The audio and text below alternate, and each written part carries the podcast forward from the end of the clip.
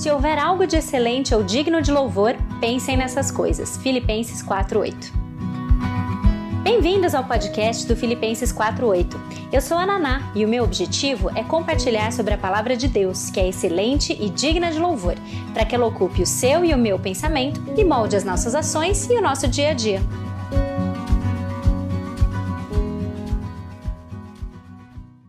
Oração. Oração é uma resposta pessoal e comunicativa ao conhecimento de Deus. Orar é ir do dever ao deleite. Essa frase é uma frase do D.I. Packer, citada pelo Tim Keller no seu excelente livro sobre oração, e é com ela que eu quero hoje, bem feliz, iniciar essa aula inaugural de mais uma leitura do Clube Filipenses 48. Boa noite para todo mundo que está chegando, acompanhando ao vivo essa aula. Ah, se você está assistindo essa aula depois por meio de uma gravação, eu espero também que você esteja bem. E é com muita alegria que eu estou vendo as pessoas chegando, entrando aqui, já prontas, como já bem disse a Bela Tulipa, para mais um livro do clube. O último livro deste ano. Olha que loucura, hein? Como esse ano passou rápido.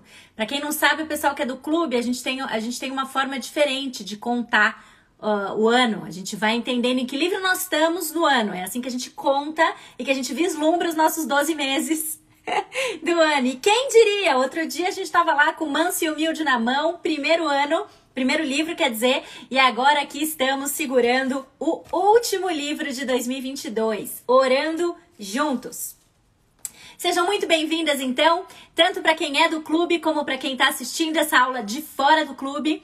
Como eu sempre brinco nas primeiras aulas, né, na, nas aulas inaugurais, o clube fica diferente uma vez por, por, por livro, né, sempre no comecinho.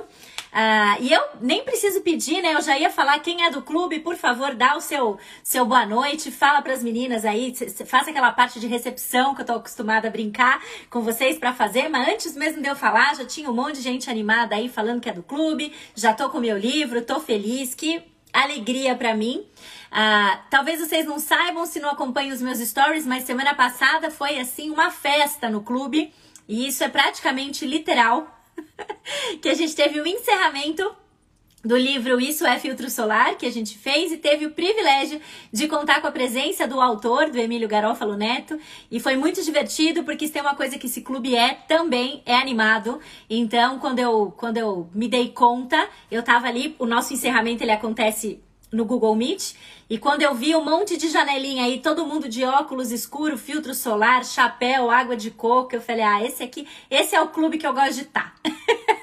Mulherada animada, você fecha o olho, você praticamente se, se teletransporta para uma como é que chama? Para um retiro ou para uma conferência de mulheres. Então foi muito divertido, muito, muito especial o tempo que a gente teve na semana passada, podendo encerrar mais uma leitura.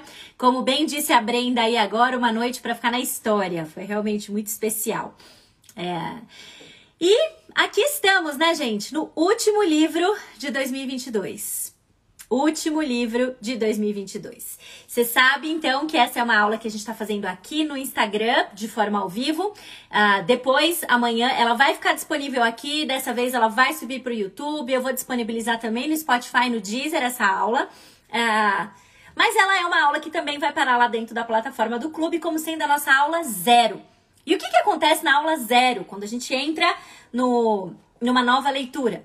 A gente faz uma aula assim, em que todo mundo pode vir, todo mundo pode participar, sem necessariamente ter ainda começado a ler o livro. Eu só libero o cronograma no dia seguinte, inclusive, para que você entenda qual é esse esse universo que a gente vai entrar. Que tema é esse? Vamos ah, mudar de assunto, entender que tema é o próximo, quem é o autor, por que, que a pessoa escreveu esse livro, como que o livro está organizado, dividido, enfim.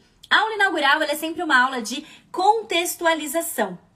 E eu quero tomar esses primeiros minutinhos falando em contextualização, contando um pouquinho do clube. Normalmente eu faço isso no final, mas hoje eu quero falar um pouquinho no começo também, para você entender como foi, como que o clube, como toda essa mulherada animada que usa filtro solar, óculos e chapéu de palha na live, como que a gente veio parar e chegar até aqui. Então, o Clube Filipenses 48, ele nasceu lá em 2021 com, com a a premissa de que a gente se beneficiaria muito de ser, de ter algum lugar ou de ter um espaço, uma comunidade em que a gente pudesse ser guiada, encorajada e motivada na nossa caminhada com Deus um, de um sonho meu antigo, de uma vontade grande de ler em grupo. Eu sempre gostei muito de ler, mas sempre ficava um pouco com aquela inquietação de que, puxa, é gostoso ler, mas também é tão gostoso quando a gente lê em grupo. É tão gostoso quando mais alguém está lendo a mesma coisa que a gente, a gente tem um espaço que a gente pode compartilhar aquilo que a gente está ouvindo, a gente pode ouvir um ponto de vista diferente de alguém que está lendo o mesmo material que a gente. Uma coisa que é muito gostosa de perceber quando um grupo lê a mesma coisa é que as coisas que chamam a atenção de uma pessoa chamam a atenção de outras pessoas também, mas mais do que isso, coisas que chamam a nossa atenção chamam a atenção diferente de uma outra pessoa. Uma outra pessoa grifa um texto, que, um trecho de um livro que você não deu muita bola, e de repente, a hora que ela explica a sua perspectiva para ter gostado tanto daquele trecho, você fala: puxa, não tinha pensado nisso.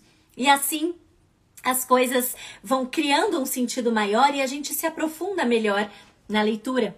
Lá no final de 2020, do meio para o final de 2020, aqui no Filipenses 4.8, algumas mulheres começaram a me procurar, me pedindo para a gente ler em conjunto, para a gente estudar juntas. E aí, unindo ao meu desejo antigo de fazer isso, de, de querer uma comunidade, de querer um grupo em que a gente pudesse fazer isso de forma conjunta, com o desejo de outras mulheres também, veio a ideia mas aí a gente acabou, acabei desenhando um clube que fosse mais do que um clube de leitura, mas que pudesse ser de fato um clube de encorajamento para sua vida espiritual. A ideia acho que é bem essa. A gente sabe, e eu defendo muito essa bandeira, né, de que o, o, crescimento espiritual, ele não vem por meio da leitura de bons livros cristãos apenas, mas ele vem sim por meio da leitura bíblica, por meio da leitura da palavra de Deus, por meio da oração, que daqui a pouquinho a gente vai falar su super sobre isso, uh, por meio desse, desse, desse sentimento, dessa, dessa questão real de comunidade que se forma quando a gente se une em torno de um mesmo objetivo. E aí eu comecei a olhar para tudo isso e pensar, puxa, eu quero uma coisa que vá além da gente ler bons livros. Eu acho que a gente pode ah, pensar numa, em alguma coisa que seja mais completa do que isso e criar um ambiente em que todas essas coisas também fosse possível e possível para várias mulheres, independente da sua localização geográfica.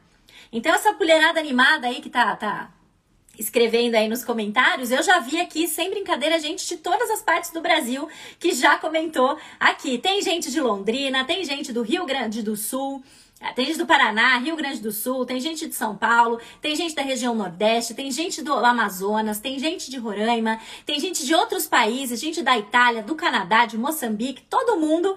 Ah, algumas dão uma penada com a questão de fuso horário, mas puxa vida, que gostoso que é quando a gente consegue se reunir e participar. Olha lá, Paraíba, Fortaleza, ó, só alegria. Estados Unidos, muito bom. Muito bom. Então, independente da localização geográfica, quando mulheres cristãs se unem em torno de um objetivo comum, a gente pode conseguir conquistar muitas coisas para nossa caminhada espiritual juntas, estimulando umas às outras. A gente já leu oito livros juntas. Oito. E hoje nós estamos começando o número 9, o nono livro. Já tem muita coisa rolando que já rolou lá no clube e é muito legal acompanhar isso que vocês estão vendo e que eu tô olhando aí, uh, essa comunidade animada que o clube está se tornando. Obrigado, Flávia, pelo, pelo incentivo para que as meninas tentassem ser normais. pessoal é animado e isso é verdade. E hoje a gente está aqui fora, a gente está aqui fora do nosso ambiente de clube, nossa plataforma exclusiva, para fazer, como eu disse, aquilo que a gente sempre faz: apresentar a nova leitura, a aquecer os motores e sim, convidar você para vir também. E o nosso tema, como vocês viram, o nosso tema hoje é oração. Oração é o nosso tema. E eu confesso para vocês, eu nem sei se eu já cheguei a falar isso para as meninas do clube como um todo, mas quando eu fiz a escolha dos livros esse ano, para esse ano uh, de 2021 agora, que a gente está chegando no último, eu olhei para 2020, vi todos os livros que a gente já tinha lido em 2020 e percebi que de forma não intencional, as leituras de 2020 elas seguiram o mesmo fio condutor, que foi o tema uh, de feminilidade. Não escolhi de propósito, eu tinha um primeiro livro em mente. Ah, enquanto eu lia o primeiro livro, enquanto a gente lia o primeiro livro, a editora Fiel lançou o segundo e eu falei, hum, esse é o segundo. Enquanto eu estava me preparando para ler o segundo, a editora Fiel lançou o terceiro, eu falei, hum, e esse é o terceiro. e assim a gente foi construindo, mas sempre girando em torno de feminilidade, feminilidade e o significado bíblico de ser mulher. E foram leituras preciosas, muito, muito gostosas e instrutivas, encorajadoras e fortalecedoras para nós naquele ano. E quando eu olhei para 2021, 22, eu comecei a pensar na possibilidade de fazer uma seleção já que a gente entrasse no ano seguinte já sabendo todos os livros que a gente leria naquele ano. Principalmente porque aí todo mundo poderia aproveitar Black Friday, poderia ah, ah já conseguir ir aos poucos se programando para adquirir os livros para quem não comprasse tudo de uma vez e para saber o percurso também. E aí, quando eu olhei para 2020 e vi o foco em feminilidade, eu olhei para 2021, esse ano, 2022, eu olhei para 2022 para frente e pensei, eu acho que esse é um ano que a gente vai se beneficiar de crescer no conhecimento de Deus. E aí, com base nisso, eu fui a gente foi, eu fui estruturando as leituras. Então a gente começou o ano lendo sobre a pessoa e a obra de Cristo por meio da leitura do Manso e Humilde. Precisamos de conhecimento. Vamos ampliar o conhecimento e a forma como a gente lê e interage com a Bíblia. Então, começamos pela pessoa e obra de Cristo, manso e humilde. Depois, a gente foi ler o Ainda Melhor que o Éden, que trouxe para nós uma perspectiva incrível acerca de como a Bíblia, de capa a capa, conta para nós uma mesma história e em toda ela nos aponta para Jesus Cristo, nosso Salvador de formas que durante a leitura do Ainda Melhor que o Éden, uma das, das coisas que mais acontecia era a gente olhar para a Bíblia, olhar para um texto que ela citava e falar: mas não é possível que esse texto sempre esteve aqui. essa Bíblia, essa Bíblia que eu tô lendo é nova, não é possível. Porque é como se tivesse caído algumas escamas dos nossos olhos e a gente pudesse, a partir daí, olhar para a Bíblia, né, clube? Para a Bíblia e falar: que livro? Que livro é esse? Como a Bíblia é maravilhosa, como a Bíblia é completa, como a Bíblia, a Bíblia é perfeita. E aí a gente entrou no nosso terceiro desafio do ano, que foi olhar a partir de um livro bíblico, é, acompanhar a leitura de um livro bíblico junto com um livro que também falava sobre ele. E foi quando a gente caiu em Isto é Filtro Solar, por meio da leitura de Eclesiastes na Bíblia. E a gente embarcou, foi o livro mais longo que a gente leu até agora no clube, foram 11 semanas lendo Eclesiastes e também falando sobre a o, o Isso é Filtro Solar do Emílio Garófalo. E aí, eu quando eu olhei para isso que já estava se formando, eu falei, qual é o melhor jeito da gente encerrar um ano em que nos coloca diante de, de, de crescer no conhecimento de Deus? Orar. Oração. Precisamos cultivar várias disciplinas bíblicas, mas a oração é muito crucial para nós e ela é uma que é muito fácil a gente esquecer ou negligenciar, porque a gente está muitas vezes pensando em outras coisas, ou nos falta rotina, ou nos falta qualquer outras uh, desculpas ou justificativas que a gente coloca para não orar. Então, por isso, a partir, fechando esse ciclo da gente crescer no conhecimento de Deus, vem o reconhecimento de que a oração é essencial para que isso aconteça. E para 2023, isso é um outro assunto. Mas sim, nós já temos, eu já tenho o fio condutor de 2023 também, que é santificação e santidade. Mas isso aí é um assunto para outro dia, porque agora nós vamos falar sobre oração. Então vamos lá. Gente, eu vou até. Agora é a hora que eu brinco que é a hora da matéria. Então, por causa disso, eu vou fechar um pouquinho aqui os comentários para falar um pouquinho especificamente o que, que, que, é interessante quando a gente vai começar uma leitura sobre oração. O livro da vez, eu tô vendo várias pessoas perguntando. O livro que nós estamos iniciando hoje, nossa aula inaugural, é sobre esse livro aqui, Orando Juntos, da Megan Hill. O privilégio de orar em nossos lares, comunidades e igrejas, publicado pela editora Fiel. É um livro de 2018, tá? Esse é o livro do qual nós vamos tratar nas próximas aulas do clube e a aula inaugural referente a esse tema desse livro. O que eu fiz até agora foi um breve panorama daquilo que aconteceu esse ano, que nos trouxe, nos, nos culmina para esse livro aqui, tá bom?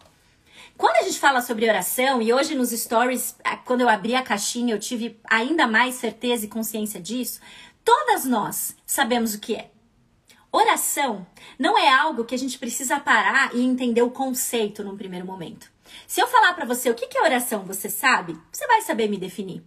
E o que é curioso é que se você chegar numa praça ou você chegar em qualquer outra comunidade religiosa, não necessariamente só no cristianismo, e perguntar se as pessoas sabem o que é oração ou o que é uma prece, elas vão dizer.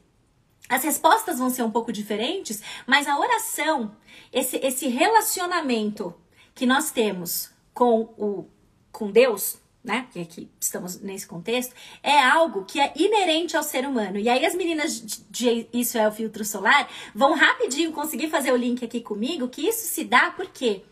Porque Deus colocou no coração do homem um anseio pela eternidade. Então faz parte de quem nós somos esse anseio, essa busca e esse desejo de se conectar com alguma coisa que seja maior do que nós com alguma coisa que seja maior do que nós. E esse alguma coisa, o homem, desde a queda, tem buscado preencher de várias formas diferentes, a partir de várias ah, perspectivas diferentes. Mas a Bíblia é clara: Deus colocou no coração do homem um anseio pela eternidade. O que preenche esse vazio e o que dá sentido a essa comunicação é quando a gente consegue estabelecer um relacionamento com Ele. Com Ele por meio não só da oração, mas por meio da forma como Deus se comunica hoje conosco, que o Garófalo semana passada também tão bem colocou na nossa aula, que é por meio da sua palavra. Nós nos conectamos com Deus por meio da Sua palavra revelada a nós e por meio da oração, em que nós respondemos a Ele em adoração, em dependência, em confissão e ação de graças. Então, pensar no conceito de oração em si, o que é oração? Falar com Deus. Beleza. Mas todo mundo sabe que é. Quase todas falamos que sabemos fazer. A maioria de nós fala que sabe orar, mas muitas de nós, se formos ser bastante sinceras, tem dificuldade até em relação à forma. Como que é para orar, afinal? Eu preciso mesmo fechar o olho? Eu preciso mesmo seguir o modelo do Pai Nosso, por exemplo? Eu posso falar, é, eu preciso seguir uma, uma formalidade? Eu não preciso? Eu posso chamar Deus de, do que eu quiser, porque é um relacionamento de proximidade ou não é? Enfim, todo mundo sabe o que é. Mas a hora que você avança a pergunta para falar, você sabe como orar? Você tem confiança de que você tem a tido uma vida de oração satisfatória? Quando a gente chega nisso, a gente cai um degrau a mais aí, pouquíssimas sabem dizer se de fato estão fazendo certo e se existe o certo. Essas perguntas muitas vezes também ficam na nossa cabeça. E quando eu coloquei nos stories a enquete falando qual é a maior dificuldade que você encontra na sua vida de oração, disparado, distração, Saber encontrar as palavras certas, saber o que orar, saber pelo que orar, ter a constância para separar um tempo de oração. Como eu faço para que as minhas orações não fiquem repetitivas? Parece que eu criei algumas orações padrão, então eu tenho, sim, eu oro várias vezes ao dia, mas é sempre a mesma coisa. Senhor, obrigado por esse alimento. Senhor, obrigado porque chegamos bem. Senhor, obrigado porque estamos bem. Senhor, obrigado. Senhor, boa noite. E, e é sempre o mesmo como que eu faço para que isso não se torne repetitivo? Porque se a oração faz parte de um relacionamento com o Senhor, será que eu deveria estar sempre me relacionando com alguém, falando sempre, sempre, sempre as mesmas coisas? Como que eu faço para que a minha oração se pareça muito mais com uma conversa pessoal com um Deus que eu amo e sirvo do que com uma lista de supermercado? Ou com uma lista de pedidos. Senhor, obrigado por esse dia, eu te peço por isso, te peço por isso, te peço por aquilo, te peço por isso, te peço por isso.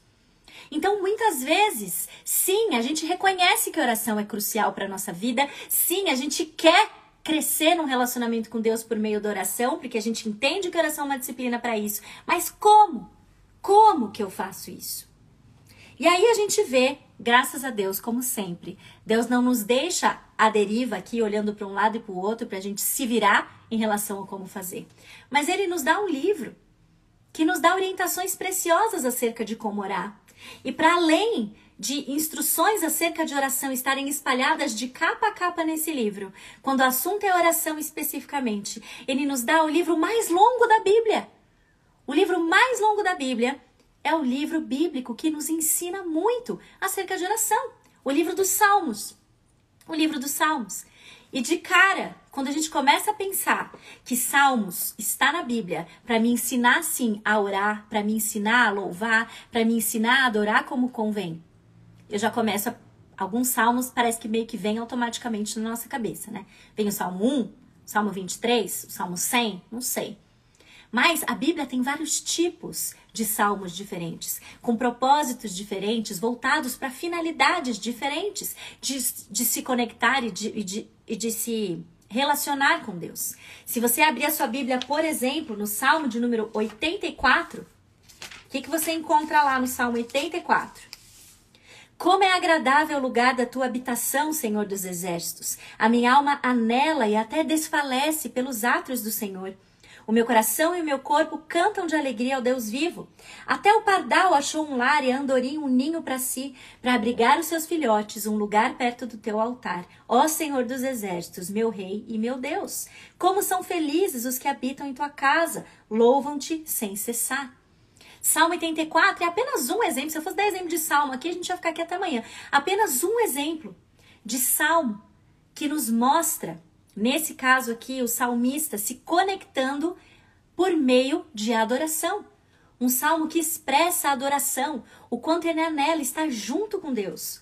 Se você for para o Salmo 27, você vai ver um salmo de Davi, também nos mostrando a comunhão com Deus por meio da oração e por meio de uma contemplação. A oração de Davi no Salmo 27 é uma oração contemplativa. O que ele está pedindo aqui é muito específico. Veja comigo, Salmo 27. O Senhor é a minha luz e a minha salvação. De quem terei temor? O Senhor é o meu forte refúgio. De quem terei medo? Quando homens maus avançarem contra mim para destruir-me, eles, meus inimigos e meus adversários, é que tropeçarão e cairão. Ainda que um exército se acampe contra mim, meu coração não temerá. Ainda que se declare guerra contra mim, mesmo assim estarei confiante. Uma coisa pedi ao Senhor é o que procuro. Aqui tem um pedido. Qual é o pedido do salmista? Qual é o pedido de Davi no Salmo 27? Que eu possa viver na casa do Senhor todos os dias da minha vida, para contemplar a bondade do Senhor e buscar a sua orientação no seu templo. Salmo, o livro dos Salmos, nos ensina a orar. Nos ensina quando as palavras nos faltam, quando a gente olha e fala, tá, mas o que, que eu vou falar? Na Bíblia, quando a gente abre no livro dos Salmos, a gente vê como orar. Como orar, como pedir a Deus, como adorá-lo por quem Ele é, como adorá-lo e desejá-lo ardentemente de tal forma que Ele, uma coisa eu peço para o Senhor, e é isso que eu procuro, que eu possa habitar na presença do Senhor para sempre. Mas não para por aí, quero te dar mais um exemplo de um salmo. Abre a sua Bíblia no Salmo 10. Já vimos o Salmo 84, um salmo de comunhão por meio de adoração. O Salmo 27, um salmo de comunhão por meio de contemplação. E aqui no Salmo 10, o clima é bem diferente. no Salmo 10, veja lá o que está escrito. Olha como o salmista começa: Senhor, por que estás tão longe? Por que te escondes em tempo de angústia? Em sua arrogância, o ímpio persegue o pobre, que é apanhado em suas tramas. Ele se gaba de sua própria cobiça e em sua ganância amaldiçoa e insulta o Senhor. Em sua presunção, o ímpio não o busca. Não há lugar para Deus em nenhum dos seus planos. Os seus caminhos prosperam sempre. Tão acima da sua compreensão estão as tuas leis, que ele faz pouco caso dos seus adversários, pensando consigo mesmo: nada me abalará. Desgraça alguma me atingirá, nem a mim, nem aos meus descendentes. Se você seguir um pouquinho aqui e for para o versículo 12, você vai ver o salmista ainda irado, lamentando e clamando ao Senhor: Levanta-te, Senhor, ergue a tua mão, ó Deus, não te esqueça dos necessitados. Porque o ímpio insulta a Deus, dizendo no seu íntimo: De nada me pedirás conta. E segue-se o Salmo 10, um verdadeiro e genuíno salmo de lamento, de luta, Sim, é possível. Você está enfrentando as mais diferentes adversidades da sua vida e encontrar na Bíblia orientação acerca de como se derramar numa conversa íntima e pessoal com Deus em oração. Não sabe que orar? Ore a Bíblia. Ore a Bíblia. A oração é tanto conversa quanto um encontro com Deus. nas suas formas tradicionais, que a gente é acostumado a, a ver e entender, né, quando o assunto é oração, se você tem alguma tradição e formação na igreja, você já deve ter ouvido que ah, quando a gente ora, o que, que a gente faz? A gente tem adoração, confissão, ações de graça e súplica. E todas essas quatro, comecei de um dedo, mas esse aqui fica mais fácil. Todas essas quatro, adoração, confissão, ação de graças e súplica. São partes importantes de uma vida de oração, de uma vida consistente de oração. E quando a gente pensa nesses formatos, talvez, dependendo de, de, de como você vê tudo isso, talvez isso você fique com medo ou desconfortável pensando que seguir modelos ou abrir a Bíblia e começar a ler em voz alta como se eu estivesse orando, como se isso estivesse engessando o meu relacionamento com Deus. E aí você fala: "Não, eu quero uma coisa mais livre do que isso. Eu não quero, eu não quero me apegar". Aí a gente começa a viajar, né? Começa a citar a Bíblia sem contexto nenhum e começa: "Não, que Deus é espírito, então eu tenho que eu tenho que adorar em liberdade. Então eu não vou me orar, eu não vou orar baseado em modelo nenhum. Eu vou orar assim do que vier da minha cabeça. E aí o que vier da minha cabeça é é como eu vou falar. E aí vira aquela coisa, uh, né? E não é assim que a Bíblia nos instrui a se relacionar com Deus. Essas formas tradicionais e que são ensinadas para nós em diversos lugares da Bíblia, não só na oração do Pai Nosso, mas em vários lugares que eu dei os exemplos aqui, são formas que são práticas concretas, sim, de que você se exercita nelas, sim, e eu arrisco dizer que a grande maioria de nós vai muito bem na súplica, vai bem na ação de graças, patina na confissão e zero à esquerda na adoração. Normalmente as nossas orações são assim. A gente começa pedindo, a gente agradece pelo dia ou quando alguma coisa muito boa acontece com a gente, a gente confessa a multidão dos nossos pecados, ao invés de ser específico, quando lembra de confessar. E a adoração a gente confunde, porque a gente fala, mas eu já agradeci. Adorar e agradecer, acho que é a mesma coisa. Enfim, a gente se perde. E porque a gente se perde, a nossa vida de oração fica perdida. Porque a gente se perde nisso e acha que estudar isso ou entender como fazer isso à luz da Bíblia vai nos direcionar. Isso nos, a gente fica com medo de que isso vai nos engessar. E aí a gente não estuda isso, a gente não se aprofunda nisso e depois a gente tá o quê? Reclamando que não sabe como fazer. Só que, só que de fato, essas práticas e você estudar e se aprofundar na oração te, te dá ferramentas para uma prática concreta, que ao mesmo tempo é uma experiência profunda. E se você tem avançado no seu, no seu crescimento, na sua vida espiritual, se você é uma mulher de oração, você já deve ter vivenciado experiências profundamente transformadoras que acontecem por meio da oração, por meio desse relacionamento no qual a gente se exercita para desenvolver, no qual a gente reconhece que a Bíblia tem as ferramentas que precisa para eu crescer nessa prática que é tão real, que nos é ordenada na Bíblia e que nós devemos fazer, buscar e crescer. Não do nosso jeito. A gente não é livre para se relacionar com Deus da forma como a gente quiser. A gente é livre para se relacionar com Deus da forma como Ele criou, como Ele nos criou, para que a gente se relacione com Ele.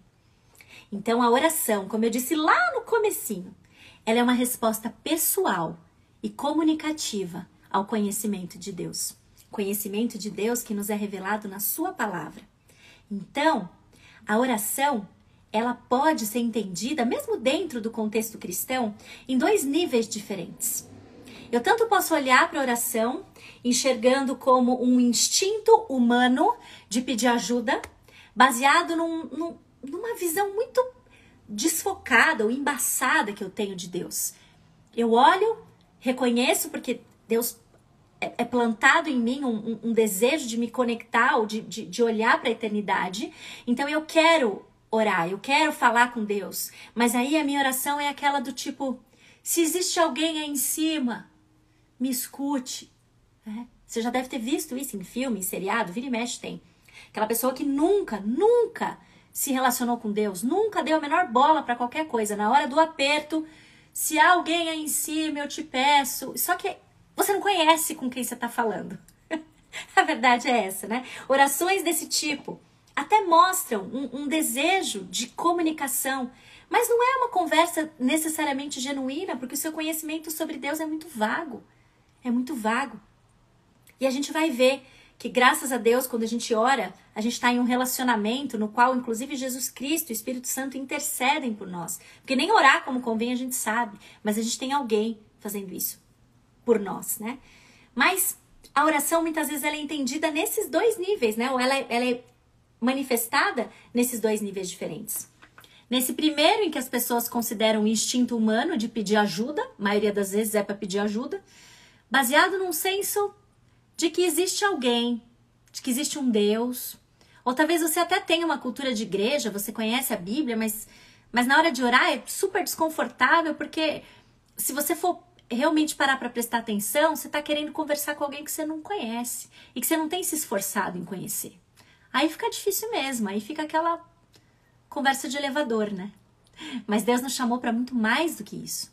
Cristo nos resgatou da morte eterna para muito mais do que conversas vagas e superficiais, mas sim para um relacionamento profundo, em que a gente cresce e consegue, como Gálatas 4, versículos 5 e 6 mostram para nós, a gente pode conversar com ele como, como a gente conversa com o nosso pai.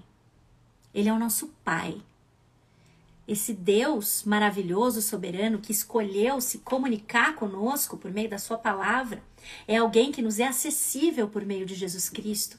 E quando a gente está em Jesus Cristo, a gente recebe a dádiva de poder se com comunicar com Ele como se Ele fosse o nosso Pai. Percebe a diferença? Entre num momento eu estar tá com a Bíblia fechada não querendo crescer em conhecimento de Deus, mas querer ter uma vida genuína de oração, mas eu quero me comunicar com alguém que eu não estou me esforçando por conhecer. E porque eu não conheço, eu também não sei como, como conversar. Mas Jesus Cristo veio justamente para nos salvar e para nos, nos reunir com aquele que é o nosso Pai, que nos adota como filhos e que por meio dele a gente pode ter acesso direto a Deus por meio da oração. Não uma oração distante, não uma oração engessada, mas uma oração que reconhece que tem um Salvador e um Rei majestoso, mas que também é o nosso Pai. Que também é o nosso Pai. Então, são duas formas, dois caminhos que a gente vê que a oração pode seguir. E o conhecimento de Deus numa oração instintiva, então, nessa primeira em que eu quero conversar, mas eu não, não sei muito bem com quem eu estou falando, é aquela oração que vem da intuição, ou em geral vem por meio da natureza. A gente sabe que Deus se revela de formas gerais e específicas, e na revelação geral a gente tem não só a consciência, como também a natureza. Então a gente muitas vezes, de coração sincero, a pessoa olha para a natureza e fala: não é possível que não exista um Criador por trás disso. Mas essa é a revelação geral. O que nós sabemos sobre Deus, nós que temos a Bíblia e cremos nela, vem de uma forma específica que Deus se revelou para nós por meio da Bíblia e da mensagem principal que nela está contida, que é o Evangelho. Na Bíblia, a gente pode ouvir Deus falando conosco. E porque a gente ouve Deus falando conosco por meio da Sua palavra, a gente estabelece um relacionamento com Deus no qual a gente responde por meio da oração. É uma conversa no sentido pleno do termo. É relacionamento. Oração e leitura bíblica são as formas da gente estabelecer um relacionamento com Deus. Ele se revela a nós por meio da Sua palavra. Nós recebemos a Sua palavra, lemos a Sua palavra, meditamos nela e nós respondemos a isso por meio da oração. Relacionamento. É assim que a gente cresce, lendo a Bíblia e fazendo oração. Eu sei que você conhece a musiquinha. A gente cresce em qualquer relacionamento por meio do crescimento do conhecimento da pessoa com quem a gente se relaciona e por meio da comunicação. Quanto mais eu conheço alguém, melhor eu me comunico com essa pessoa. Quanto mais eu conheço, melhor eu me comunico. Quanto mais eu conheço, quanto mais eu conheço, quanto mais eu conheço, melhor eu respondo por meio da oração. Então não dá para a gente achar que é possível para nós sermos consistentes na nossa vida de oração se as nossas Bíblias estiverem fechadas. Não dá. E um excelente exemplo de pessoas fora da Bíblia que nos ensinam muito sobre oração são os puritanos. Talvez você já tenha ouvido falar. Se você estava na, na live que eu fiz sobre oração junto com a Nathalie Campos, ela indicou mais uma vez o livro e eu ganhei esse livro em Macaé. Esse livro aqui, excelente. Peraí que o ring light está fazendo um. O Vale da Visão, uma coletânea de orações puritanas. Se você sabe alguma coisa sobre os puritanos e a história da igreja, você sabe que os puritanos tinham uma grande. Uh, fugiu a palavra. Uma grande ênfase uh, no que diz respeito à oração e meditação. A força do caráter e da vida dos puritanos consistia numa vida devota de oração e de meditação na palavra, que é totalmente coerente com tudo aquilo que a gente vem construindo até aqui. Os puritanos tratavam a santidade e a luta contra o pecado com muita seriedade, muita seriedade. E eles apostavam nessas duas práticas, oração e meditação na palavra, como primordiais para todo cristão. Você quer vencer o pecado? Faça isso de Bíblia aberta e joelho no chão. É lendo a palavra e orando que nós vamos conseguir crescer em santificação. E com muita frequência, as, as, a, quando a, a caixinha estava aberta lá e eu coloquei os desafios que vocês tinham, muitas de vocês colocaram o me, a, a preocupação ou o desafio da questão de variedade. Como que eu faço? As minhas orações parece que elas estão sempre iguais. Ordem, o que, que, eu faço primeiro? É para eu já li que tem que começar assim, tem que começar assado. Será que essa ordem é importante mesmo? Será que, enfim, a gente se perde ainda no formato. Nas enquetes isso apareceu bastante. Como que eu oro sem cair sempre na mesma coisa? O que, que eu faço primeiro? Como que eu não me distraio?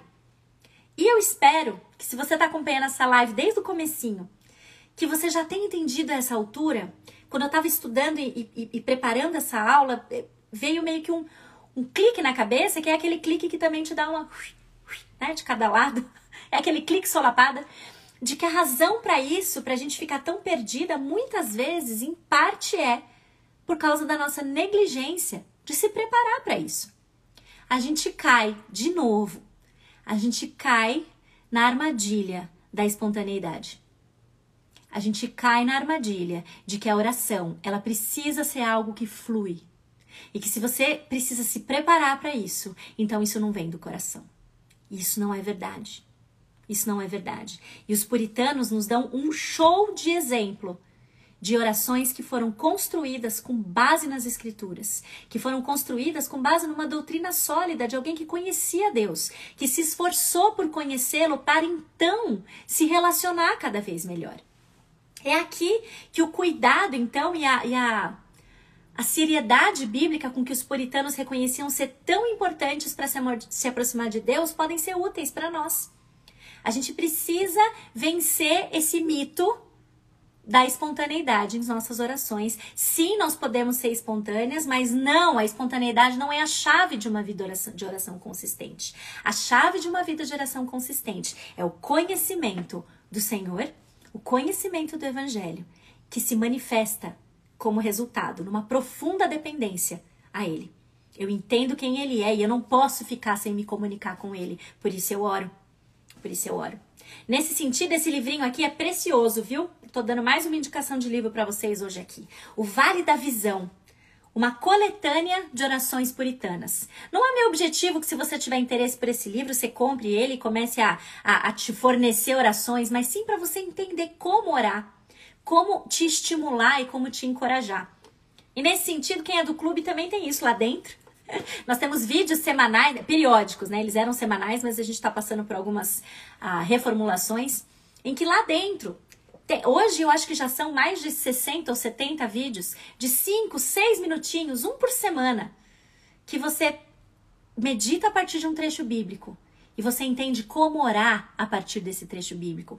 Como que o conhecimento desse, dessa porçãozinha da escritura molda a sua oração. Como que o conhecimento desse salmo, no seu sentido mais amplo, molda a forma como você vai orar? Isso é, isso é precioso. Isso nos ajuda a entender como fazer isso e como se relacionar com Deus por meio da oração. Então, quando a gente fala como orar, a gente não quer é, focar aqui. Né, é, é, última coisa é que você saia dessa live entendendo que, então, como orar, eu preciso ser uma. Uh, preciso ter orações eloquentes e, e mirabolantes. Não. Mas eu quero te desafiar que essa crença na espontaneidade, que você não precisa ah, de nenhum tipo de, de base para se relacionar na sua comunicação e oração com Deus, essa também não é bem por aí. A gente precisa querer crescimento de relacionamento. E isso envolve conhecer mais a Bíblia e orar como a Bíblia nos instrui a orar. E aí sim, quando eu estou estudando a Bíblia e quando eu estou orando como a Bíblia me instrui a orar, num certo sentido, isso muda as minhas palavras. Isso muda a forma como eu oro e confere para as minhas orações mais maturidade. Mais maturidade. Nós precisamos ser, nós somos convocadas e precisamos atender a isso. Convocadas a orar as escrituras. Tá, mas o que? Sabe? Você pode abrir a Bíblia nos Salmos e orar. Você pode pegar exemplos de pessoas piedosas que escreveram orações baseadas nas escrituras para entender, para te dar ideias de como que você ora. Você pode sim seguir modelos. Sim, você pode e você deve se preparar para orar. Você deve se preparar para orar. Ore a Bíblia, não tem jeito de orar fora da vontade de Deus quando você está orando a Bíblia. Uma outra coisa que apareceu na caixinha foi essa questão de como eu sei que eu estou orando a vontade de Deus. Se você estiver orando qualquer salmo, você está orando a vontade de Deus. E aí, se você tem dúvidas em relação à vontade de Deus, eu vou fazer um breve parênteses para saindo dessa live, depois que você entrar no clube, você vai lá para a série sobre a vontade de Deus, que já foi feita aqui no Instagram que a gente entendeu que realmente, o que a vontade de Deus realmente significa e como saber se você está orando a vontade de Deus. Se você estiver orando a Bíblia, não tem como, você está fora da vontade de Deus para suas orações. Ah, mas e se o que eu pedir não for da vontade de Deus? Você pode pedir, mas você tem que ouvir a resposta. Você tem que ouvir a resposta. Paulo pediu por mudanças nas suas circunstâncias. Jesus Cristo pediu por mudanças nas suas circunstâncias. Mas ambos, nas suas orações, pediram, mas ao mesmo tempo em que pediram por uma mudança. E eles expressaram sua vontade, pediram por uma mudança, mas os dois é, expressavam confiança no plano soberano de Deus. Essa é a questão. Essa é a questão. Você pode pedir pelo emprego que você quer mudar. Você pode pedir para arrumar um namorado. Você pode pedir pelo seu casamento, você pode pedir por filhos, você pode pedir para mudar de cidade, você pode pedir o que você quiser, desde que o centro da sua oração seja um reconhecimento de quem é o Deus com quem você se relaciona. E quando esse reconhecimento é claro para nós, o que, que acontece? Eu apresento os meus pedidos, mas eu sei que a vontade do Senhor para mim vai ser melhor. Então, se Ele não me conceder aquilo que eu peço, o meu coração fica em paz porque eu sei em quem eu tenho crido. Dá quase, dá quase, quase que eu emendei, quase que eu puxei o órgão aqui e continuei. porque a gente sabe com quem a gente se relaciona. Então tá vendo como, como aumentar o conhecimento de Deus vai moldando, inclusive a forma como a gente ora? Não é, não é proibido você lamentar. Salmo 10, a gente viu aqui um salmo de lamento. Coloque as suas angústias. Deus, não estou entendendo nada. Não estou entendendo por que, que isso está acontecendo. Até quando? Até quando meu trabalho vai, vai ser desse jeito? Até quando perseguição? Até quando? Até quando, Senhor? Mas a minha confiança está no Senhor. Mas a minha confiança está no Senhor. Percebe que um foco é totalmente diferente de uma murmuração? Ai, até quando, Senhor? Eu não aguento mais. O Senhor acho que errou a mão. Não é possível. Eu não quero mais, não quero sair da cama. Isso, isso, é, isso é aquele murmurar cujo fim é só murmurar.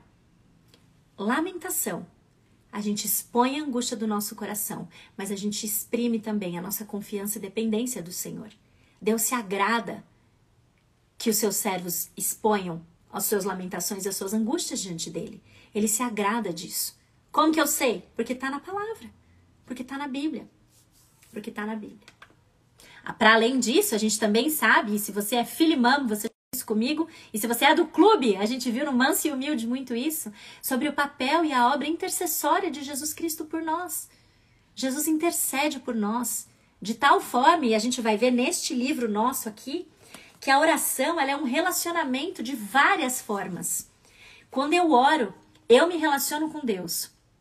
Quando eu oro, Deus se relaciona com Deus.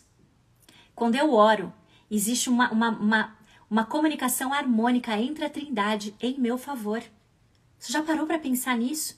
O que, que isso significa para o seu dia a dia? Saber que Jesus intercede por você? Jesus Cristo, o justo, intercede em seu favor? Que o Espírito Santo intercede por nós? Habita em nós e intercede por nós? Aumentar o conhecimento de quem Deus é, aumenta a nossa perspectiva sobre como é relacionar-se com Ele por meio da oração. De tal forma que quando tem aquele dia que você não sabe o que falar, porque a sua mente está bloqueada, seja por, por conta do seu esgotamento, da sua angústia, do seu estresse, da sua dor ou até da sua alegria, você pode ter a certeza que quando você se coloca no espírito de oração, as palavras certas vão chegar até lá, porque nós temos alguém intercedendo por nós.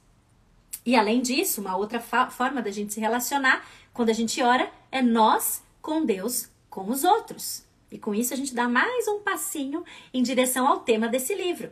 É que eu não queria falar sobre oração comunitária sem antes a, a falar um pouquinho sobre oração, porque a gente precisa entender e desconstruir alguns mitos que muitas vezes nos impedem de reconhecer a oração com a primazia que ela merece e também com o preparo que a gente deve ter e com o vínculo que é a oração e o conhecimento de Deus andando juntos. Certo? Ah, Naná, eu entendi, mas tem uma coisa aí também que, que me incomoda um pouco, porque a Bíblia fala pra gente orar sem cessar. E eu acredito em orar sem cessar. Então não é, eu, eu não separo um tempo para orar, porque eu estou sempre, estou sempre, sempre em oração. Minha mente está constantemente orando. A Bíblia nos instrui sim a orar sem cessar. Mas cuidado. Cuidado, porque muitas vezes esse versículo tem sido utilizado como uma desculpa esfarrapada para a gente nunca separar um horário. E aí, com isso, a nossa vida de oração é o quê? Frágil e inconsistente. Certo? Eu lembro. eu lembrei daquele meme. É que eu não lembro todas as palavras, né? Eu ia continuar. Fraca, inconsistente, xoxa, manca. Mas a verdade, só um breve parênteses aqui, é que é mais ou menos isso. Entendeu? Muitas vezes a gente está usando como desculpa esfarrapada o orar sem cessar para a gente ter uma vida de oração muito inconsistente. A gente não separa um tempo para isso e nós devemos.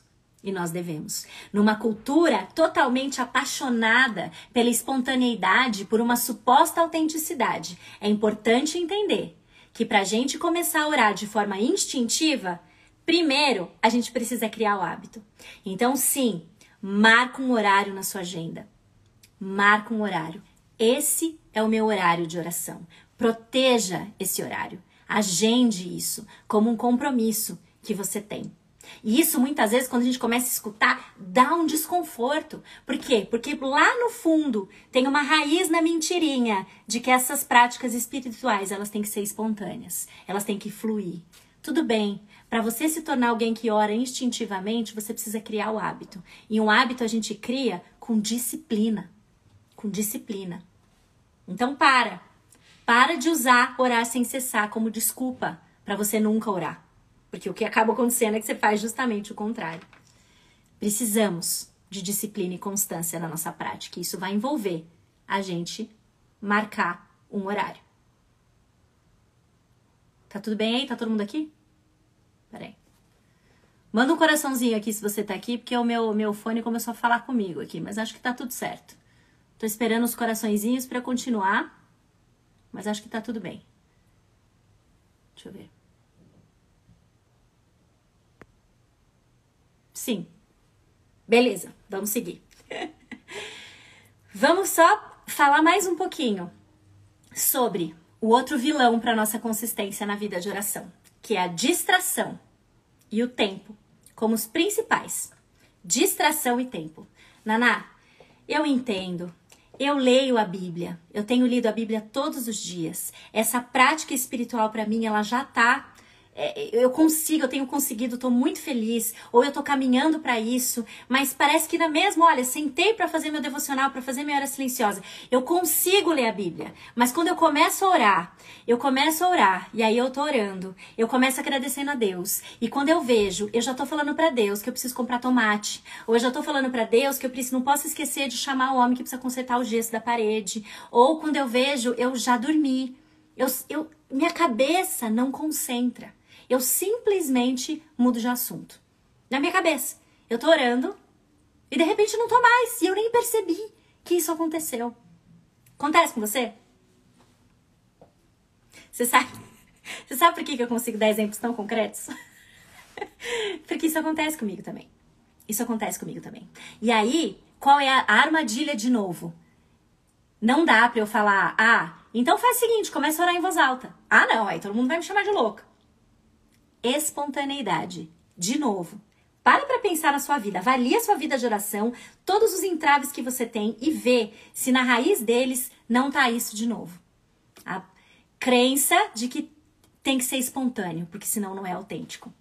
E aí, porque você acredita que tem que ser espontâneo, você tem restrição de marcar horário, você tem restrição de abrir a Bíblia e orar um salmo, você tem restrição de se inspirar na oração de um puritano, e você também tem restrição de a começar um caderno de oração e começar a escrever no caderninho de oração.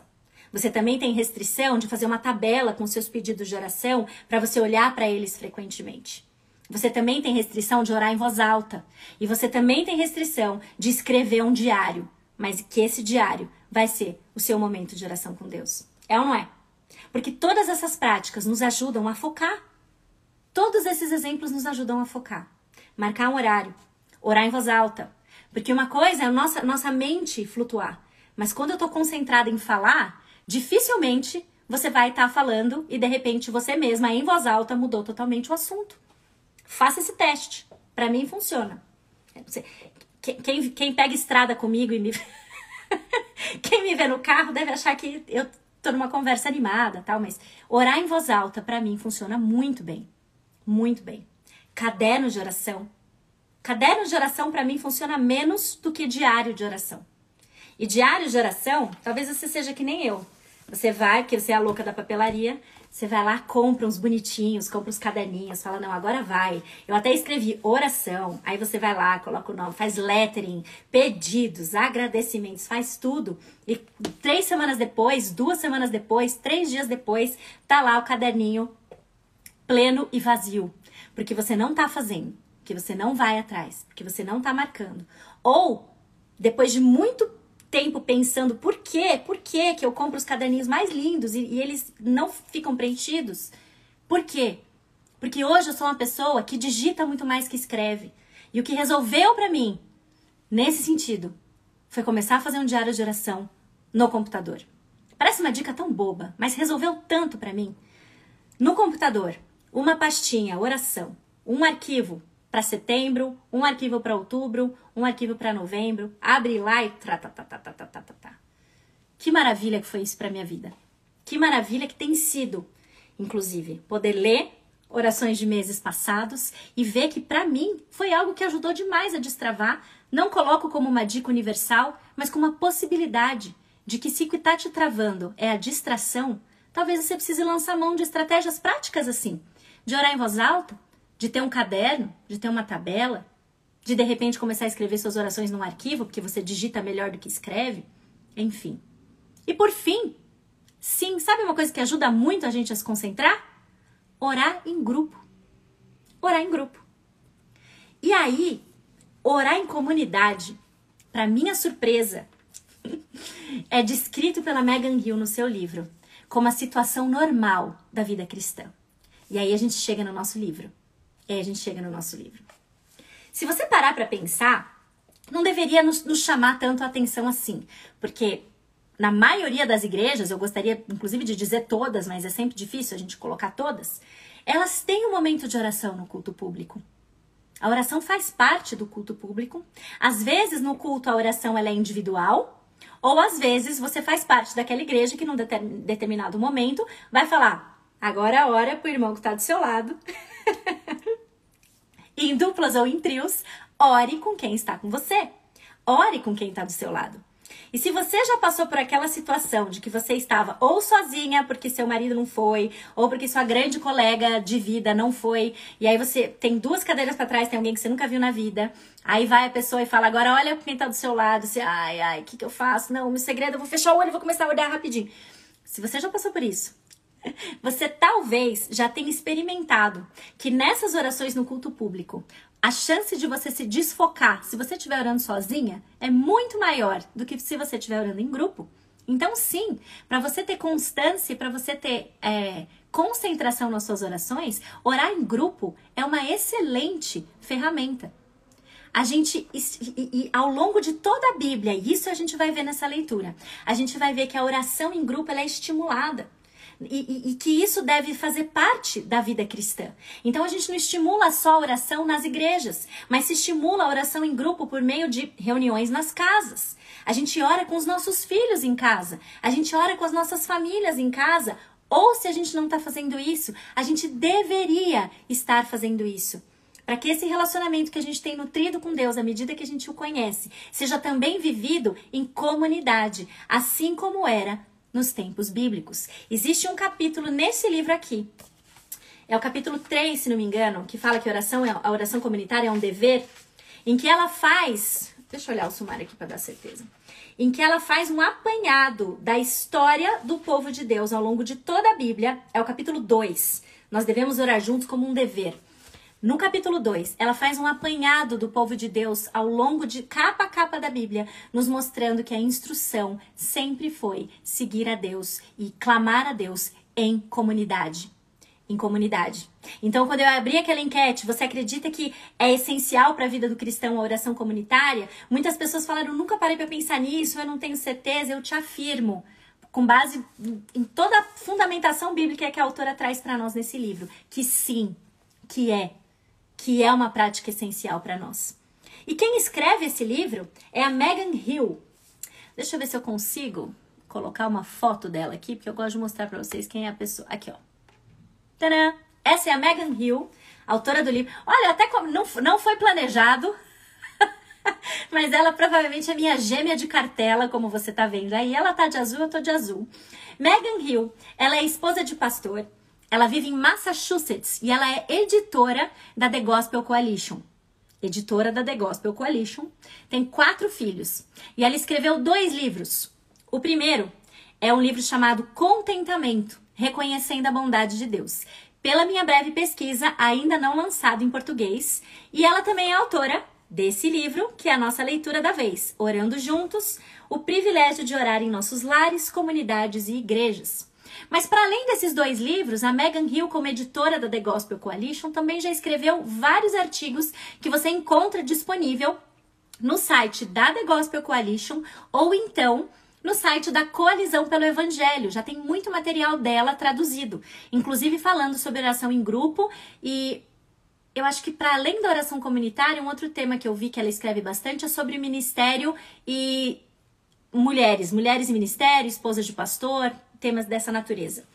E ela frequenta a West Springfield Covenant Community Church. Essa é a nossa autora. Ela é filha de pastor também, não só esposa de pastor, mas filha de pastor. E na sua apresentação, ela, ela mostra para nós que ela começou a frequentar culto de oração quando ela tinha 10 anos de idade. E é muito bonitinho ver como ela descreve a paixão que isso despertou nela em relação a orar em grupo e que isso se tornou uma prioridade para ela, orar com o corpo de Cristo. Fui extremamente encorajada e constrangida pelo testemunho dela nessa apresentação, quando ela mostra que o fato dela, com 10 anos de idade, começar a frequentar culto de oração com seu pai, com a sua família, fez com que isso despertasse nela o desejo não só de orar e de ter uma vida consistente de oração, mas de estender isso para outras pessoas, pra, por toda a sua vida e por todo o seu ministério. Então é ela quem escreve, alguém que tem uma vida consistente de oração e vai nos chamar, nos convocar para orarmos juntos e para continuarmos a orar com uma energia renovada. Para que isso, uh, para que essa leitura ao final dela seja o combustível que a gente precisava para reconhecer a primazia da oração, não só a nossa individual, mas também a comunitária. Deixa eu voltar aqui. Ótimo. Ah, ela continua ali pequenininha. Deixa eu ver se eu consigo tirar ela. Parar de compartilhar. Pronto. Muito bem. Então esse livro, ele a gente fez toda uma construção aqui, espero que você tenha acompanhado o raciocínio comigo, para entender não só a centralidade da oração, mas também para a gente cair nesse nosso assunto que é a oração comunitária. E esse livro, ele é dividido em três partes, e eu acho que você deve ter visto, porque alguém pediu para tirar foto do índice, e eu mostrei o índice ali para vocês. Parte 1, parte 2, parte 3. Primeira parte, ela procura responder a pergunta: por que nós devemos orar juntos? Então ela vai abordar nos três primeiros capítulos do livro a razão para a oração comunitária. Porque muita gente não tem certeza se deve ou não fazer e por quê. E eu confesso que na leitura dessa primeira parte, eu já fui extremamente é, desafiada ou, ou confrontada com o fato de que eu nunca tinha parado para pensar de que a oração em grupo é algo que nós devemos fazer. E aí ela mesma coloca que se primeiro a gente não for constrangido e encorajado pelo testemunho da escritura acerca da importância da gente orar junto, rapidamente a gente vai desistir. Então, quando ela, se ela tivesse chegado para nós e falado: "Ah, eu acredito que você deve orar junto por causa disso. Eu acredito que você deve orar junto porque eu penso assim", é uma coisa. Poderia até nos convencer em algum grau, mas o que ela faz, e eu já disse para vocês que o capítulo 2 faz isso com maestria, é nos mostrar que existe uma fundamentação bíblica que embasa um motivo para a gente orar de forma comunitária. E ela coloca então que os três motivos para isso é o relacionamento que a gente estabelece, um dever, ou seja, ela coloca que existem imperativos na Bíblia para a gente orar junto, e que existem também promessas ou incentivos para que o povo de Deus se reúna para orar. Sim, os cristãos precisam orar juntos. E esse livro vai nos mostrar muito sobre como por que a gente faz isso? Ela defende no livro que orar em conjunto deve ser um modo de vida para os cristãos. A gente tem que continuar, segundo ela, que é uma frase dela, a inclinar as nossas cabeças no culto público e na mesa de jantar com a família. E a gente deve continuar a buscar oportunidades de nos unir com pessoas diante do trono de Deus. A Bíblia deixa claro que as nossas interações com diversos outros cristãos devem ser cheias de oração, como a prática comum da nossa vida. Então a gente estende uma prática que já é, nos é consistente, ou a gente nos apoia numa prática consistente de, de oração comunitária, para que isso fortaleça a nossa disciplina de oração. Essa é a primeira parte do livro. Na segunda, ela vai falar sobre os frutos de nós orarmos juntos. O que Deus diz que faz quando nós oramos juntos e o que ele fez no passado quando seu povo se reuniu diante do trono em oração. Essa parte também do livro muito boa, em que ela vai nos mostrar que os frutos de orarmos juntos são o amor, discipulado e avivamento, quando o seu povo, que se chama pelo seu nome, se ajoelha e ora e clama ao Senhor. E na terceira parte, a prática de orarmos juntos. É o famoso como. São nove capítulos, três capítulos falando por que você deve orar junto, mais três capítulos falando os frutos de orarmos juntos e os três últimos capítulos falando sobre como. Como você ora em conjunto na igreja, como você ora em conjunto nas suas comunidades, com a sua família, na sua casa. E aí, como que a gente vai ler isso? No clube. Nove capítulos, que a gente vai fazer a leitura desse livro em seis semanas.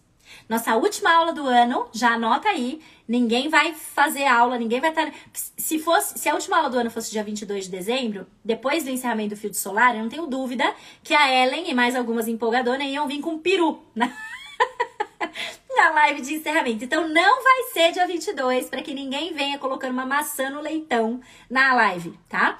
A nossa última aula do ano vai ser dia 15 de dezembro. Essa aula é aula zero, como você já sabe. A partir da semana que vem, aula 1, 2, 3, 4, 5, 6. E o cronograma, ele já está. Peraí, que eu vou ativar os comentários aqui, porque a gente vai mudar de, de, de, de parte agora. É, o cronograma, ele já está na plataforma. Que, aliás, peraí. Mas peraí, deixa eu só encerrar isso aqui primeiro, que eu fiquei emocionada. Nove capítulos a gente vai ler em seis semanas. Semana que vem é a primeira aula. Seis semanas a partir daí, 15 de dezembro, nosso encerramento, tá bom? Uh, e o cronograma, então, ele já está publicado na plataforma. E aqui vem a minha grande notícia. que é que a nossa plataforma agora é uma nova plataforma. E isso enche meu coração de alegria. É com muita, muita, muita, muita alegria, de verdade, que eu quero comunicar para vocês, para quem é do clube, para quem não é, que agora o clube tá de casa nova, tá num lugar diferente e as meninas que já conseguiram entrar porque foram receber, todo mundo foi recebendo acesso para entrar no clube agora mais pro final do dia, ele tá muito bonito. Tá muito mais prático, muito mais descomplicado, muito mais funcional. E eu espero que vocês realmente gostem e aproveitem essa, essa forma de uh, se comunicar ou de, de interagir ali na plataforma. Certo? Tô muito feliz. E se você já conhece, olha lá, tô vendo gente que já entrou, ficou linda, meu, ficou muito bonita. Ficou muito bonita, realmente. O time fez um trabalho fantástico de migração jogou tudo pra lá. Teve gente que já entrou, tô feliz de ver aqui os comentários. E se você gostou de participar dessa aula aberta, de tudo que você ouviu, de tudo que você leu até aqui, uh, de, ou leu não, que você ouviu até aqui, se o tema dessa leitura agora faz sentido para você, se você acredita que você precisa crescer na prática da oração pessoal e comunitária, fica o meu convite de todo esse povo animado que tá aqui, que já é do clube, vem com a gente.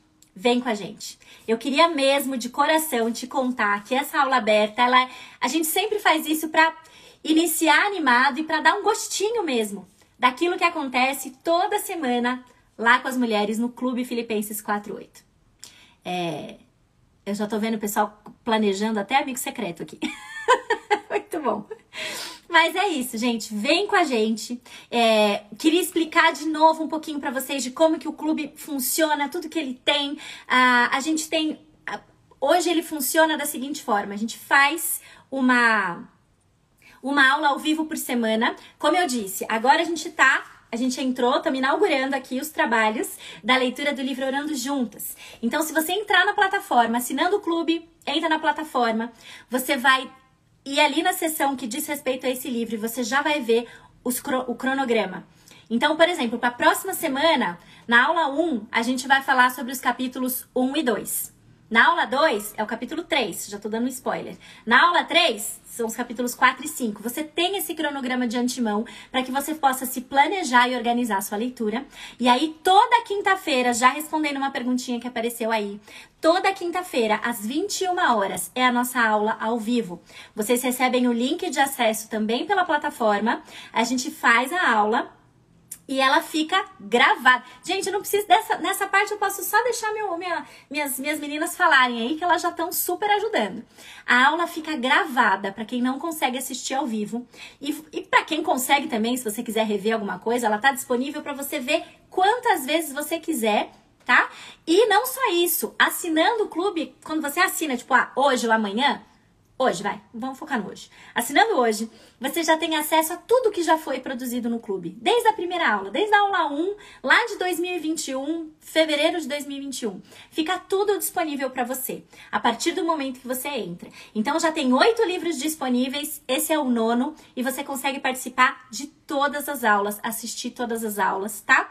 Tô vendo a Janiele perguntando o cronograma da leitura. Ele tá publicado na plataforma nova e eu também vou colocar o cronograma disponível no nosso canal do Telegram. Que também uma outra coisa que para essa mulherada tá animada do jeito que elas estão é porque a gente tem a gente tem um lugar de interação mesmo, que é ali que a gente cria a comunidade, certo? Que é um canal exclusivo do Telegram para as assinantes do clube, em que eu posto alguns avisos, a gente troca muito pedido de oração, as meninas trazem depoimentos, se conversam, combinam umas maluquices, pelo visto vai sair o amigo secreto de lá também.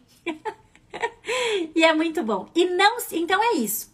Você tem esse livro que a gente vai ler agora em seis semanas, uma aula por semana, que fica gravada se você não conseguir participar ao vivo. Só que não é só isso. Se você tá aqui desde o comecinho, você deve ter lembrado de mim falando que eu tive a ideia de um clube de leitura, mas tive o desejo de, de proporcionar algo que fosse mais do que isso, que pudesse encorajar e direcionar em outros, em outros, em outras esferas da nossa, da, da nossa vida espiritual também. Então, ele tem mais um monte de bônus lá. Você tem plano de leitura bíblica disponível. Acho que essas alturas já são cinco ou seis planos que estão lá, que você pode começar a seguir, começar a fazer a hora que você quiser, do jeito que você quiser. Você tem desafios de memorização bíblica, que agora na plataforma nova, meninas, eles estão no formato de e-book. Então, se você tá seguindo é, no, os desafios de memorização direitinho, você vai lá no e-book 4, que tem todos os versículos desse semestre lá, tá bom? Ao invés de ficar mandando a cada 15 dias, agora vou, a gente tá liberando os e-books. Ficaram uma gracinha. Você pode imprimir, você pode salvar, dar print na imagem para salvar no celular, enfim, fazer como você preferir nessa parte de memorização e você tem um estímulo também para sua vida de oração por meio dos vídeos devocionais. Que se você entrar agora e começar a assistir um vídeo por dia, você tem vídeo acho que até janeiro, sem repetir nenhum. Tem bastante coisa nova lá, tá bom? Além disso, tem outros materiais, tem os cursos de férias, tem aula extra que tá entrando, enfim. O objetivo dele realmente é proporcionar encorajamento e direção para sua caminhada com Deus. Eu acredito naquilo que um grupo de mulheres cristãs devotadas a crescer espiritualmente podem fazer para o avanço do reino. E eu gostaria muito de convidar você para fazer parte. Tá? Não só eu, como todas essas, essas mulheres lindas e animadas que estão aqui. e fica então o meu convite, agora, ainda mais agora com essa plataforma nova, né, gente? Tá demais, tá demais. Então, como eu falei no começo, não é só clube de leitura, você tem acesso a outras coisas. E eu tô vendo que eu tô deixando de falar sobre a questão do investimento aqui. É importante falar sobre isso também. O clube de é um clube por assinatura que você pode fazer adesão por meio de três planos diferentes. Você pode aderir por meio do clube, ah, do plano mensal, você pode aderir pelo plano semestral ou pelo plano anual. Se você quiser fazer o plano mensal, por que, que a gente faz isso? Porque você entra no mensal, às vezes porque você acha mais fácil, mais prático, não sei, ou porque você quer conhecer o clube. O que acontece com muita frequência é que as meninas entram no mensal e aí ela fala: ah, mês que vem eu já vou trocar pro anual, vou trocar pro semestral. Respondendo até a pergunta já da Monique, é, depende de qual é a sua adesão. Então, se você entrar pelo plano mensal, é R$ reais por mês e você tem acesso durante 30 dias certo? Você pode fazer esse pagamento por cartão ou Pix e ele vai fazendo a renovação automática, a não ser que você faça o cancelamento. Esse é o plano mensal. No plano semestral, você tem acesso por seis meses pelo valor de 157 reais. Que se você fizer uma continha aí, 157 dividido por 6 dá 26. Ou seja, é mais negócio. você tem um desconto em relação ao mensal, você ficar por seis meses, isso vai deduzir o valor, como se deduzisse o valor da mensalidade. E quando você assina o anual, esse valor cai para R$ 24,75, ou seja, R$ 297 para você ter acesso por um ano, tá bom?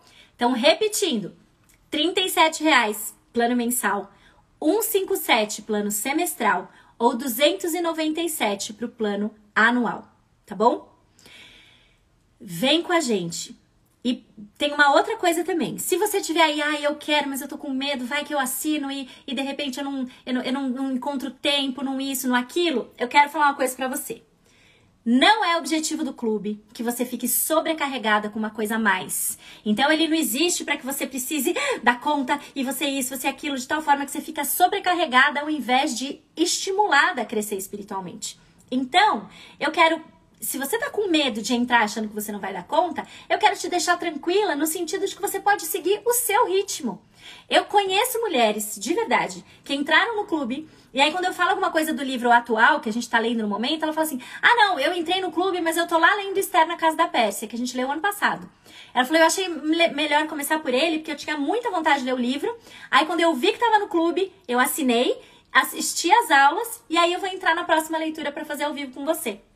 Então, assim, você pode seguir o seu ritmo com tanto material que já está lá dentro. Se você nunca conseguir assistir uma aula ao vivo, você pode assistir as outras quando você quiser. Ler no ritmo que você quiser, no ritmo que você der conta. O material sempre vai estar tá lá. Você não vai perder o acesso pra, a ele enquanto você tiver assinante do clube, entendeu? Então, não fica preocupada com essa coisa de performance, de não dar conta, né? E se você também tem a preocupação de que você tem medo de assumir o compromisso e de repente não gostar, não ser o que você imaginava, a gente tem pela plataforma sete dias de garantia para você, que se você quiser cancelar, a gente devolve 100% do valor que você investiu, sem nem te perguntar por quê. Ai, mas não, fica por favor, vou aqui, preenche uma ficha de 60 perguntas, aí eu libero. Não. Sete dias de garantia. Não gostou? Não é o que você quer? Você pede para cancelar, já já é, já pede para cancelar e você recebe o dinheiro de volta sem problema nenhum, tá bom? Então, vem com a gente. Tô vendo a pergunta de novo? R$ reais o plano mensal, 157 o semestral ou 297 no plano anual, certo? Vem com a gente. Sim, somos já tenho muita alegria, muito orgulho de ver o que Deus tem feito por meio desse clube, de ver que mais de 500 mulheres já passaram pelo clube. Somos um grupo bem animado e eu tenho colhido cada vez mais testemunhos que me incentivam muito a continuar, de verdade. Então, diante disso, minhas amigas, encerrando a nossa aula, que já estamos aqui 22 e 15, quero encerrar dizendo meio que o óbvio assim. Você tem três alternativas. Ou você fala, legal, Naná, gostei da aula, aprendi sobre oração e eu espero de coração que você tenha aprendido é, bastante, que isso tenha te estimulado, te encorajado a perseguir uma rotina e uma prática consistente de oração para o seu crescimento espiritual, para o seu relacionamento com Deus. Você pode olhar tudo isso, agradecer, mas falar eu vou seguir sem, sem ler aí e ser edificada, vou tentar fazer tudo sozinha.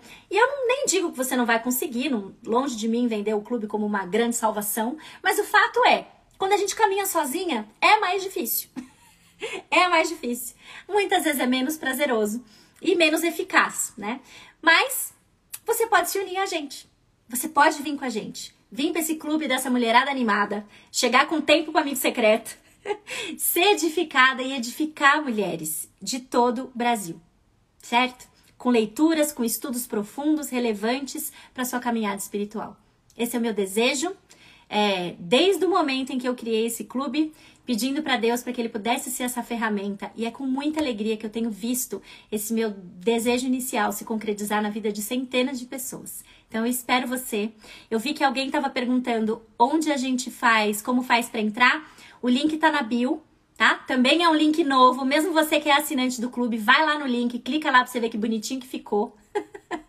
Nossa página tá bem bonitinha, tem um vídeo lá explicando também e tudo o que você precisa para você uh, ficar com a gente e aderir hoje mesmo para estudar dessa vez, só o início da nossa jornada juntas, sobre este livro aqui: O Privilégio de Orar em Nossos Lares, Comunidades e Igrejas, Orando Juntas, editora Fiel. Certo? Fica o meu convite e fica também o meu abraço, meu agradecimento para todo mundo que participou dessa aula. Meninas do clube, espero vocês na semana que vem para nossa aula 1 cronograma já está na plataforma nova, certo? E qualquer dúvida com a plataforma, qualquer dúvida em relação a esse processo de assinatura ou de migração do clube, você pode escrever para suporte@filipenses48.com, certo? Tem um cadeado no livro, é para aumentar o suspense, Márcia. É para aumentar o suspense. Daqui a pouquinho a gente tira o cadeado e aí você já pode entrar e já ver o cronograma que já vai estar tá liberado, certo? Bem como essa aula que também vai parar dentro da plataforma.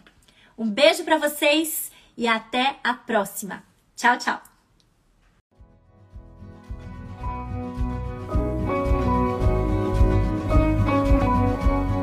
Obrigada por ouvirem o podcast do Filipenses 48.